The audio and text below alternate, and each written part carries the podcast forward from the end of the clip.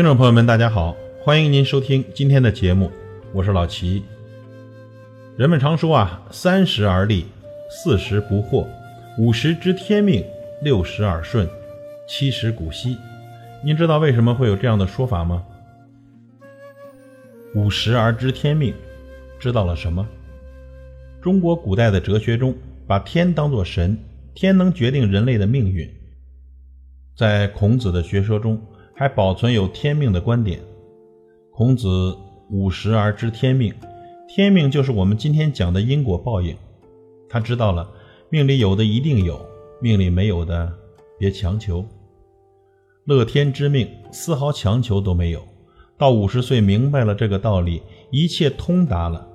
不管这个说法对与否，也不管还有多少种说法，天命很简单，就是你该怎么做，做一个什么样的人。说白了，就是人生观而已。天命，上天的旨意或命令，引申开来指必然性或命运。人生已经过去一大半了，大体基本轮廓依稀可见。无论是学识还是阅历以及自制力，都到了最高境界。基本的方向应该不变了。知道了自己的命运轨迹，不怨天。三十岁时。大多数人的人生轨迹是曲折的，是跳跃式的上升。四十岁的人生轨迹到了高峰，五十岁的人生轨迹就相对平稳了。如果没有特殊情况，很难再出现大的波动了。五十岁的人走过人生的大半，他们正处于人生最清醒的阶段。他绝不会埋怨上天不公，而是默默接受已有的现实，而且还十分清醒地预测到自己的未来。会十分平静的工作和生活，知道了自己的人生定位，不由人。无论他从事的职业是什么，经过二十多年的努力，在专业水平、技术水平，还是经验、决策能力以及个人修养等诸多方面，都达到了自己人生中的相当高的水准，可以说具有了一定的实力。在经济上，经过二十几年的积累，也具有一定的财力。经过二十几年的磨练，有了丰富的阅历，提高了自己各方面的能力。尽管每个人的实力、财力、能力有所差异，对社会的影响力不尽相同，但就每个人自己和自己纵向比较，五十岁时这几方面应该说是处于高水平状态了。五十岁的人绝不会再埋怨别人，他清楚自己的人生定位，也习惯了自己应扮的角色。知道了自己未尽的责任，不懈怠。五十岁的人还没到退休年龄，但也不是遥不可及。这时都会想到要继续工作十年，还要尽到社会责任。五十岁的人，其父母都年迈了，时常为老人繁杂琐碎的生活杂事去奔波，因为他们还要尽到家庭责任。五十岁的人，孩子正处于读书和就业的关键时期，孩子的前途往往是他们最关心的事情。他们必须尽到当好父母的责任。五十岁的人没想到自己未尽的责任，都油然产生一种时不我待的感觉，不敢有任何懈怠，坚持不懈地去努力，去完成自己应尽的责任。五十岁的人到了人生最成熟的阶段，成功和辉煌带来欢乐的同时，也时常伴有一些压力，但他们都能很坦然地面对，因为他们了解了社会，他们更知道自己。六十耳顺，看透了什么？人到六十岁，好话坏话，尽管人家去说，自己都听得进去，而毫不动心、生气，心里依然平静。不是说耳顺是能容忍逆耳之言，听逆言不觉得逆耳。我觉得更重要的是，人到了这个岁数，不管听到什么言论，遇到什么坎坷曲折，都能做到不激动，冷静地进行思考。使自己的情绪顺应客观环境，顺应事物规律，学会不暴躁、不气馁、不悲伤、不退缩，达到宠辱不惊、始终如一的境界。我认为，人修养的最高境界就是能控制和把握自己。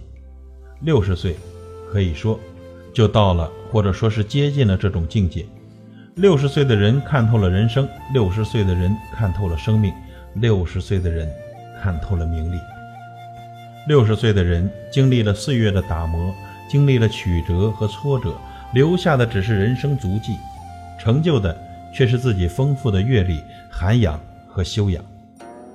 六十岁的人是人生中的晚秋，他的生活脚步慢了，却可以细细的品味人生，欣赏人生旅程中的各种风景，享受于向社会提供自己辛勤劳动后的成就感中，享受于无忧无虑的轻松生活中，享受于品味酸甜苦辣的回忆所带来的一番别致感觉中。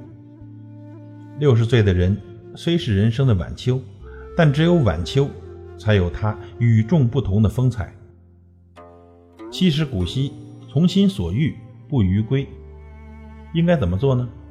很简单，就是顺从自己的想法，想做什么就做什么。但很重要的后面三个字“不逾规”，得不违反规矩。那么应该怎样去做？我认为，应该是从心所欲要顺其自然，从心所欲要随遇而安，从心所欲。要不逾规，从心所欲要顺其自然，对外界没什么抱怨了，养老金多少不计较，孩子是否常来不在乎，对物质生活没有过高要求，能吃好就行，房子不在大小，够住就可以。